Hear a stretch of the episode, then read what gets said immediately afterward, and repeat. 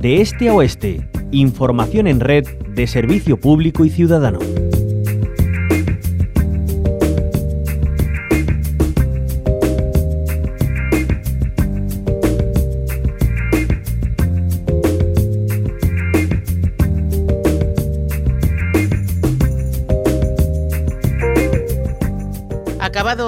El 2022, es momento de hacer balance y lo seguimos haciendo en la onda local de Andalucía, desde donde también queremos ser propositivos y marcar objetivos para 2023. Ha sido un año el que ha terminado convulso, marcado por la guerra en Ucrania, la inflación y medidas que en mayor o menor cuantía han intentado amortiguar los efectos de la crisis y del alza de alimentos, la energía, el combustible. La reforma laboral también eh, marca el calendario laboral de 2022, la subida del salario mínimo interprofesional, que está además encima de la mesa para este nuevo año. Y en nuestra tierra hemos hablado y mucho de desempleo, de la necesidad de hacer un cambio de modelo productivo, aunque esto no ha sido solamente propio de 2022. Llevamos ya años hablando de esa necesidad. Y todo ello ha centrado los titulares de las secciones de laboral y economía. Pero queremos profundizar en estas cuestiones, no quedarnos solo en el titular y por ello saludamos a la secretaria general de UGT Andalucía, Carmen Castilla. Bienvenida a la Onda Local de Andalucía. Bien, ¿qué tal? Buenos días, ¿qué tal? Eh, bueno, Carmen, un año con muchas eh, cosas que termina, eh, muchas imagino que pedir al año nuevo, pero en general, ¿cómo valoran desde UGT el año que ha terminado, 2022? Es verdad que ha sido un año muy, muy convulso, pero podemos decir cosas positivas. Bueno, pues esa reforma laboral que nos dotamos allá al principio de año, que realmente como entró en vigor a finales de, en toda su extensión, a final de marzo, es decir, lleva nueve meses.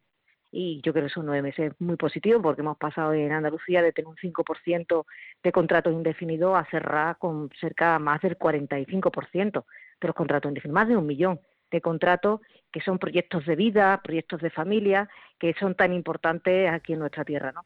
Eso es positivo, ¿no? la subida del salario mínimo interprofesional, como estabas apuntando, tan importante como que son las subidas de los salarios más bajos, que por cierto eh, la mayoría de las veces son sectores precarizados y que los ocupamos las mujeres, ¿no? Y eso ha incidido directamente en, bajar la brecha salarial que todavía tenemos que combatirla. Y lo negativo, pues bien, eh, los datos de inflación, eh, la invasión rusa de Ucrania y también los coletazos que sigue dando la pandemia. No nos olvidemos, ¿eh? No nos olvidemos que tenemos de nuevo, por los efectos de la globalización y, lo que son las comunicaciones, de nuevo tenemos que tener precaución frente a algo que sacudió el mundo de una manera que de hecho todavía lo estamos, lo estamos viviendo.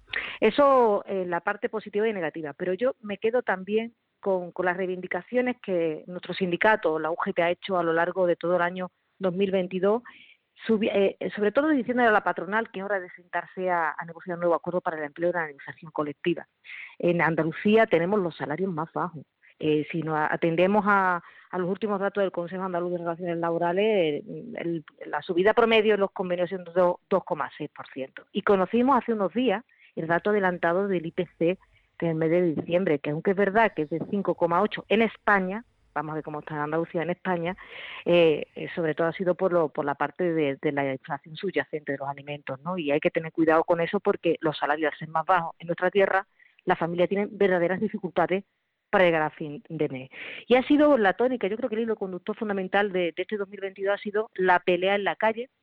Ha habido muchas movilizaciones, sector a sector y convenio a convenio, pero eh, creo que los que nos están escuchando en sus casas se acuerden de esa gran movilización en noviembre en Madrid, que nos dimos cabida muchísimos sindicalistas, tanto de comisiones como de UGT, pidiéndole a la patronal que sea eh, consecuente ahora, después de haber recibido tanta ayuda, de que ahora existen beneficios empresariales, porque así lo dan todos los datos macroeconómicos, y que es hora, es hora ya de que se suban los salarios eh, en España, pero especialmente en nuestra tierra, que eh, digo, el modelo productivo es desde luego muy débil y que necesitamos mucha más industria.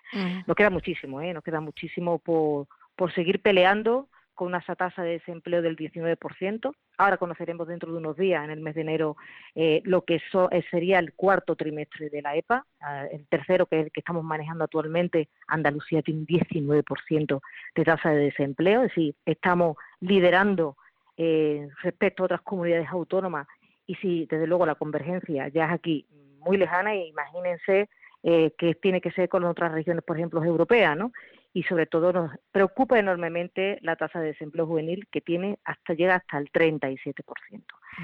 Nos queda mucho, muchísimo y, y yo creo que mm, si me permites, algo que yo creo que tenemos que reflexionar enormemente es la siniestralidad laboral. Hemos acabado el año con una cifra totalmente inaceptable, por encima de los 130 fallecidos en el Tajo, y me gustaría que si pueden las personas que nos están escuchando meterse en las redes sociales, introducirse en las redes sociales de la UGT Andalucía, verán la campaña que realizamos a final de, de este año que se nos ha despedido recientemente para concienciar que la siniestralidad laboral es cosa de todos y de todas. Son muchos temas, eh, como, como, dice Carmen Castilla, en este 2022. Eh, si hay que marcarse unos eh, retos hacia donde hay que dirigir todos los mm. esfuerzos para este año que comienza, 2023, ¿cuáles serían? Pues en principio, en, la negociación bipartita, nosotros le hemos ofrecido a la patronal andaluza hacer un nuevo acuerdo para el empleo de la negociación colectiva, ya que a nivel estatal está tan inconado yo creo que nosotros podemos, en el ámbito que nos compete dentro de las competencias autonómicas, podemos sentarnos los dos grandes sindicatos con la patronal andaluza y llegar a acuerdos que cimenten eh, las subidas salariales en los convenios. No es de recibo que se esté haciendo, confirmando o intentando que firmemos convenios. Nosotros luego no vamos a firmar ningún convenio que no respete las subidas salariales ligadas a la indexación con el IPC y las subidas del, del índice al precio del consumo. No se puede seguir perdiendo poder adquisitivo. Y a nivel de la negociación tripartita es fundamental la subida del salario mínimo interprofesional, un 10%, a esos 1.600, perdón, 1.100 euros, 1.100 euros eh, en 14 pagas. Creemos que es fundamental porque mm, aunque la inflación vaya bajando, todavía está en, unas cotas que son totalmente eh, inasumibles por la clase trabajadora y creemos que esa subida es fundamental. También aspecto de la reforma laboral que nos dejamos en el tintero, porque en las negociaciones ya sabemos, las negociaciones hay que ceder por las dos partes, ¿no? De hecho, nuestro sindicato ah, eh, puso una demanda ante las instituciones europeas porque entendíamos que el despido en España es muy barato y no puede salir barato el despedir a una persona, porque hay otras fórmulas que se contemplan en la legislación vigente, como son, bueno, pues negociar nuevas fórmulas y nuevas jornadas laborales, eh, hacer, eh, gracias a la nueva reforma eh, laboral, esos ERTE que están ligados a estas condiciones cuando hay que ayudar a las empresas, porque se ha ayudado muchísimo al empresariado español, y tenemos que seguir eh, peleando porque se, se ponga ya de carácter, podemos decir que no tengamos que pelearlo siempre a final de año, que sabrán los que se dedican a, a determinados sectores industriales que hemos peleado por el contrato relevo. El contrato relevo siempre esperamos a final de año para que se eh, renueve y podamos tener la jubilación parcial y nuevos a gente joven, como digo, en la tasa de desempleo que existe en Andalucía, se pueda incorporar al mercado laboral. Las pensiones, también nos felicitamos por esa subida del 8,5%, pero tenemos que seguir dotándonos de eh, capacidad mm, para que el sistema no fracase. Y no es un problema de gasto en España, es un problema de ingreso. Y algo que usted ha adelantado en, la introducción. Llevamos hablando del cambio del modelo productivo muchísimo tiempo en nuestra tierra, muchísimo tiempo. No podemos depender tanto del sector servicio. Necesitamos empleo de calidad, empleo eh, que sea estable en el tiempo y con salarios adecuados. Y eso te lo da la industria. Por eso nosotros hemos pedido al gobierno andaluz, dentro del paquete de reivindicaciones que hemos tenido a medio plazo, porque hay a corto, como la ayuda a transporte, que ahora mm, pues, esperemos el gesto, que parece ser que lo va a tener de completar hasta el 20% para que el gobierno de España, eh, la comunidad andaluza, siga bonificando y complete el 50%, pero entendemos que los fondos Next Generation, que van a llegar a nuestra tierra, eh, queremos dotarnos de un instrumento. Donde le hemos pedido al gobierno andaluz formar parte de ese de crear ese instrumento, no para nosotros controlar dónde van y mucho menos eh, esos fondos, sino para saber que cada céntimo de euro se está invirtiendo, ese dinero que viene de Europa tan importante, se está invirtiendo en sectores que van a generar empleo, mm, sectores que cambien el modelo productivo, que miremos hacia la industria sostenible con el medio ambiente, es fundamental, esto para nosotros es fundamental y además es, es posible, es la transición energética que sea justa, que no deja a nadie atrás, y nuevos nichos de empleo. Tenemos, por ejemplo, la digitalización, la inteligencia artificial y necesitamos mano de obra que esté cualificada. Por eso al gobierno andaluz le pedimos en su día, le pedimos a su día que eh, detectara qué nuevos eh, nichos de empleo podía haber para que hubiera paquete de formación ocupacional a los nuevos trabajadores que se incorporen en el mercado laboral. Que no cuando venga una empresa a Andalucía tenga que buscar mano de obra fuera, porque aquí tenemos mucha tasa de desempleo. Mm. Y luego me va a permitir que algo para nosotros es fundamental, refuerzo de los servicios públicos. Mm. No entendemos eh, cómo no se dota nuestro sistema sanitario, que tan resiliente ha sido eh, frente a la pandemia, gracias a los grandes profesionales que tiene nuestra sanidad pública, y subrayo lo de pública, es necesario que los eh, contratos no sean de carácter precario, digo, esos 12.000 contratos que, bueno, hemos enterado día tras día las diferentes fórmulas y la duración de los contratos de los profesionales sanitarios, porque luego nos quejamos que no tenemos médicos, que no tenemos personal de enfermería, que no tenemos determinados puestos que luego se nos quedan vacantes y es un problema, ¿verdad? Y tenemos, luego decimos, se van a otras comunidades autónomas. ¿Cómo no se van a otras comunidades autónomas si allí le dan, le dan unos contratos que tienen eh, mayor calidad o más, podemos decir, eh, tener un contrato de más calidad para tener un proyecto de vida, ¿no? Eh, Son muchos los, desde luego, muchísimos, ¿no? Y seguir peleando sobre todo por las desigualdades, contra la pobreza que hay en Andalucía, más por encima del 30% de tasa de exclusión social. Tenemos que pelear porque nadie tenga problemas de, pues de tener una vida digna. Carmen Castilla, eh, tenemos en este 2023 eh, los nuevos presupuestos de la Junta de Andalucía, eh, que se dicen desde la Junta son los más sociales, con refuerzo de los servicios públicos, sanidad, educación. Hablaba de esas movilizaciones, también ha habido movilizaciones en la calle de médicos, de sanitarios, de docentes. y además presentaban en el último Consejo de Gobierno de la Junta de Andalucía la nueva oferta de empleo público con todo ello, eh, y ya que hablaba de ese refuerzo de la sanidad eh, en Andalucía, ¿cómo cree que va a ser este 2023? ¿Hay realmente inversión en sanidad, en educación? ¿Es suficiente esa oferta de empleo público? Eh, ¿Cómo lo ve? Nosotros venimos ya con un déficit de hace muchísimos años. Entonces, las ofertas de empleo público son siempre insuficientes tenemos una tasa de envejecimiento de nuestra población de, empleados públicos bastante alta. Voy a poner un ejemplo que lo va a entender todo el que me escuche.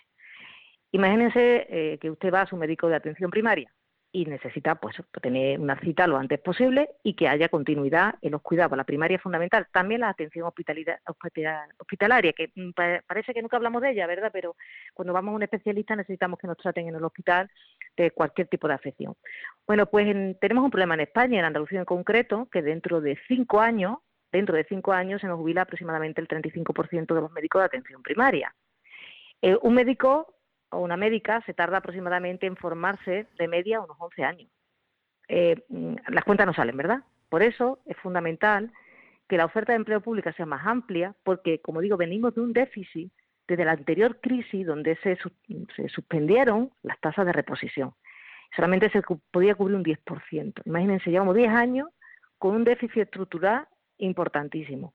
Luego, ¿qué ocurre con las ofertas públicas? Están muy bien sobre el papel, pero yo le voy a decir la realidad que detrás de las ofertas públicas de empleo, de maestros, o sea, perdón, de docentes, de, personal sanitario y no sanitario, bueno, pues que tarda mucho tiempo en tramitar. Se va, ahora se va a publicar, luego se pondrá en marcha el procedimiento, las personas acceden a presentarse al examen, es un concurso de oposición, es decir, que hay una fase de mérito que hay que valorar y eso se eh, son eternas un concurso de oposición está tardando entre tres y cuatro años en, solucionarse. Es decir, puede darse la paradoja que personas que se presenten en una oposición y hayan aprobado el examen no saben si tiene plaza y se tienen que presentar. Nos parece totalmente increíble. Mm. Nosotros le pedimos una oferta potente. Que los contratos que están ahora, que son eventuales, que son de carácter eventual, porque se hicieron con aquella idea de reforzar, porque hacía falta eh, la peor de la pandemia, esos 20.000, 8.000 se, hicieron de ellos, tuvieron 12.000 y ahora estos 12.000, pues nosotros lo que hemos pedido que se hagan interinos, porque hace falta, eh, estructuralmente hace falta más personal. Me temo que eso no va a ocurrir, eh, que la oferta pública va a ser insuficiente y que digo que la tramitación va a ser muy larga. Lo que necesitamos es que mientras tanto, que hay un proceso intermedio que es la interinización de las profesionales, en este caso, como digo, de, de este mal llamado refuerzo porque hacía falta, ¿eh? Que se le den a estas 12.000 personas la posibilidad de quedarse en el Servicio Andaluz de Salud. Ya eh, la respuesta ha sido negativa. O sea, mm, a no ser que cambie mucho el, horizonte, nosotros vamos a seguir peleando por eso. Hablamos de sanidad, pero la carrera profesional. ¿Y la, y la, educación? Eh, y la educación exactamente igual. La educación tenemos un problema grave en Andalucía. Eh, hay un malentendido cuando dice, es que nacen menos niños, ¿no? Entonces, bueno, no, no me diga usted que, que nacen menos niños. La educación tiene que ser de calidad y nosotros lo que pedimos es que se baje la ratio, que un profesor o profesora pueda atender al menos número posible de niños para dar una atención de calidad directa, no que se eliminen unidades educativas, que eso es lo que está ocurriendo. Entonces, entendemos que eso, esa esos refuerzos deben ir en, hacer una eh, valoración de lo que es las, son las necesidades educativas de nuestra comunidad, que digo que viene de lejos mm, con bastante déficit. Esperemos que no solamente se diga en el papel, como digo, que los presupuestos de la Junta son sociales, nosotros hicimos nuestras alegaciones, recordarán todos los oyentes, porque nos hemos dado a conocer donde hacíamos nuestras aportaciones, y bueno, pues ahí están, porque los presupuestos son dinámicos, ¿eh? ahí están. Nosotros desde luego vamos a seguir eh, peleando por esos servicios públicos de calidad. Y hay una parte que también nos preocupa enormemente, que es el tema social, de los servicios sociales. Los servicios de ayuda a domicilio, que son el 90% son mujeres, unas 35.000 aproximadamente en Andalucía, tienen, la mayoría de las veces, por no decir todas, unas condiciones laborales precarias. Y recordemos que eso es un servicio público aunque se externalice con, con la gestión de empresas privadas y la Junta debe de vigilar a través de las cláusulas sociales que se cumplan con las condiciones laborales de las compañeras en, el centro de trabajo. En este caso, el centro de trabajo es el domicilio del ciudadano al que van a atender. ¿no? En este último punto, eh, Carmen Castilla, eh, precisamente el Tribunal Supremo daba la razón a la Diputación de Huelva eh, e insta a la Junta a anular el, el, acuerdo para las ayudas a domicilio. hay una nueva negociación encima de la mesa y tiene que hablar con los ayuntamientos, con las diputaciones, para dotarlas de recursos, puesto que es una competencia de la Junta que cede a, los entes provinciales eh, y locales, y esa negociación pues está encima de la mesa.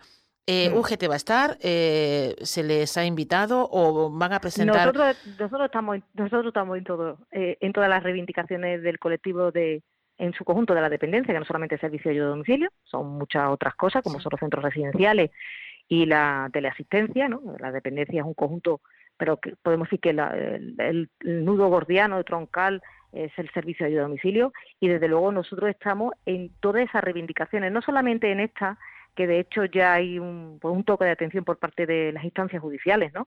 sino eh, convenio a convenio en cada uno de los ayuntamientos. Porque es verdad que los ayuntamientos, aunque la competencia sea de la Junta, hay mucha, eh, la vigilancia y el servicio eh, es del ayuntamiento y los ayuntamientos también tienen que vigilar porque las empresas a las, con las cuales se hacen las licitaciones no hagan bajas temerarias a costa de las espaldas de las trabajadoras. Y estamos en todas ellas. Tenemos un colectivo mm, y me, me enorgullece que me, me haga la pregunta porque para nosotros es un sector fundamental donde tenemos unas verdaderas guerreras, eh, delegadas sindicales que a costa de quitarle tiempo a su familia defienden a las compañeras en unas situaciones mm, verdaderamente precarias porque hay que escucharlas hay que escuchar las condiciones en las que trabajan y acordé y nos acordamos muchas veces de la pandemia, pero que en plena pandemia fueron verdaderas heroínas que iban a tratar eh, la mayoría de las veces sin equipo de protección individual, sin los famosos EPI, y que lo dieron todo, lo dieron todo y que ahora parece que bueno eh, que, que, bastante que, que, tienen un trabajo, pero qué tipo de trabajo, a costa de muchos eh, de, de jornadas de contratos parciales, de salarios que no llegan ni ni a un salario mm, para poder sustentar, que muchas veces es el único que entra en esa familia. Sí que hay que mucho todavía que hacer y nosotros nuestra labor de vigilancia y reivindicación en este sector es para nosotros prioritario. Y lo digo así porque tenemos delegadas que desde luego, eh, ahí da que somos creo que el sindicato más representativo en el sector y vamos a seguir peleando. Que no le quepa duda si nos está escuchando alguna compañera y tiene alguna reivindicación, que sepa que tiene un sindicato al que llamar y que no la vamos a dejar atrás, desde luego. Es un sector eh, feminizado como tantos otros. Hablaba de la desigualdad de también Carmen Castilla y ya, bueno, no podemos terminar esta, esta entrevista sin hablar de eh, las medidas necesarias eh, para acabar con la brecha de género, para que las mujeres puedan incorporarse con pleno derecho a la vida laboral, que a veces se abandona por los cuidados. Eh, desde ahí que apuesta fuerte se debería de hacer para que por fin hablemos de, igualdad laboral. Hay un tema que yo creo que debería marcar todo el hilo conductor, que es la corresponsabilidad. Esa palabra que queda muy bien, pero que al final eh, muchas veces tiene hasta tintes educativos, ¿no? La corresponsabilidad. El otro día, y precisamente hace unos días, estaba con unas compañeras que me estaban comentando que, que cobraban, tenían un puesto, no, no era un puesto base, era un puesto de lo que nosotros llamamos técnico, que cobraba muchísimo menos que un compañero que tenía las mismas condiciones. Y dice, bueno, ¿y cómo es posible, no?